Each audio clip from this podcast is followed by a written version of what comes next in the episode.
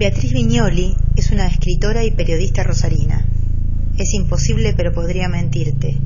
Es el nombre de la novela de la cual se extrae este fragmento.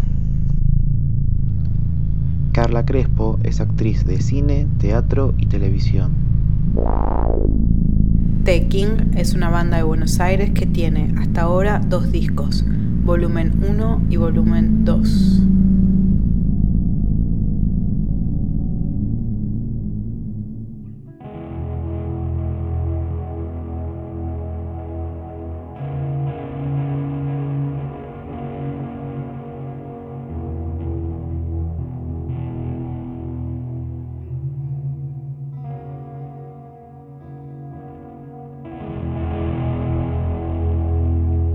Domingo 18 de septiembre. Está de moda que el amor se termine. Películas, poemas y hasta esculturas cantan la canción triste del final del amor. Puede ser que a veces se termine de verdad, como se termina la plata o la cerveza. No, la cerveza no se termina nunca, se termina la plata. Pero otras veces se lo da por terminado por decreto, por fatiga, por hartazgo de esperar y ante todo, porque nos hemos acostumbrado a contarnos nuestra propia vida como un relato. Un relato con principio, medio y fin, un cuento. Somos animales parlantes y conscientes del tiempo, por lo que no podemos evitar convertirnos en bichos narrativos. Imaginen un animal dotado de conciencia pero que no sepa que algún día va a morir. Mi gato. No necesito imaginármelo. Mi gato parlotea, indica, ruega, exhorta, hace cosas con palabras como decía Steve Austin, pero no cuenta nada. Nunca cuenta nada. Cuando la comidita se termina, pide más. Mi gato parlotea, indica, ruega, exhorta. Hace cosas con palabras como decía Steve Austin, pero no cuenta nada. Nunca cuenta nada. Cuando la comidita se termina, pide más. No hay finales en su cabecita peluda y chata. O los quizzes de mi amigo David. Emitían un gorgorito, un borboteo melodioso. Cantan, dijo David. De pronto se hizo el silencio. ¿Y ahora?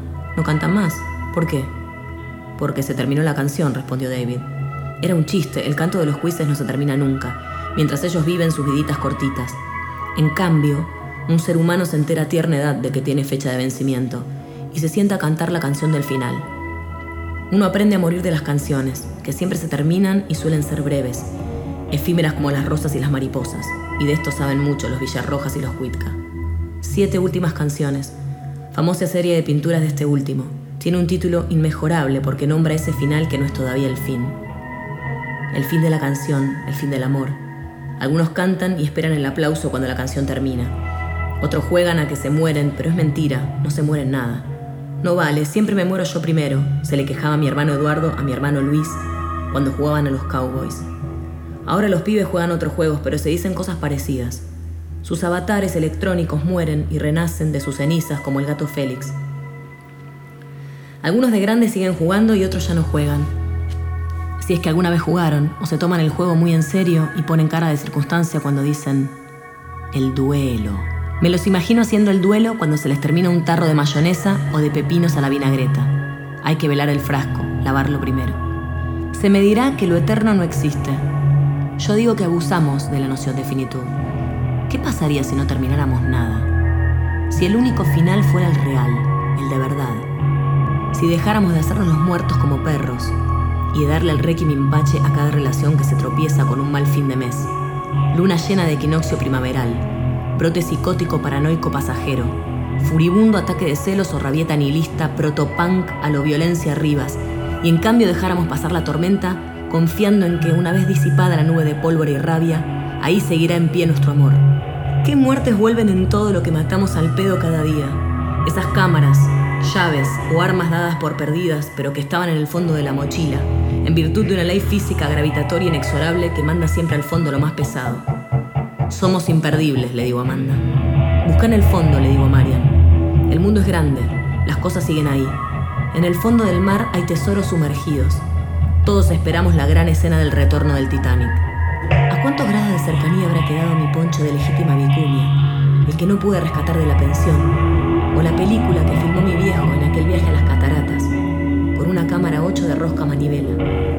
Acuerda se llamaban esas cosas, me acuerdo.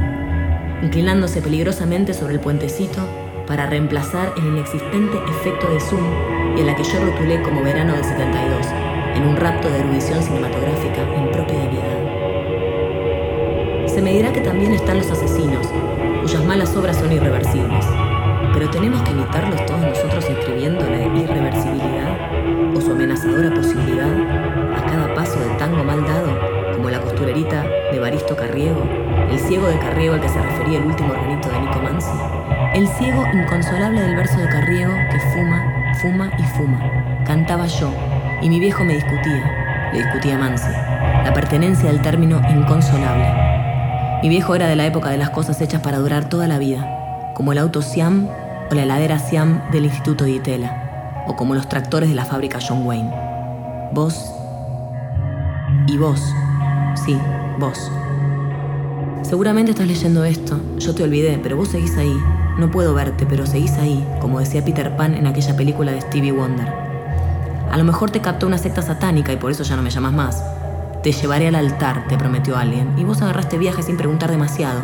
Y tarde te das cuenta de que al no siempre significa necesariamente de pie ante. Ahora estás boca arriba como el motociclista del cuento de Julio Cejas pensás que es el fin. No, no es el fin. No nos fuimos. Seguimos todos acá. Son las 11 de la mañana de un domingo y vos estarás desayunando con facturas de crema pastelera, tus favoritas. Sí, las mejores canciones son las que hablan de amores que duran toda la vida. Estoy de acuerdo con Manu en que las mejores canciones del mejor disco de Dylan Thomas son las que cuentan amores que duran toda la vida. Avanti, morocho. La luz volverá. Volverá si la enciendes. ¿Comprendes, amigo? Don't turn on her. Don't turn on her. Gritémoslo, como si fuera un manifiesto. Cantémoslo enarbolando en alto nuestros fósforos de cajas de fósforos de diseño. Basta de darle poder a la parca Atropos que tanto ha reinado ya en este país de muertes reales y simbólicas, y que gobierne con continuidad la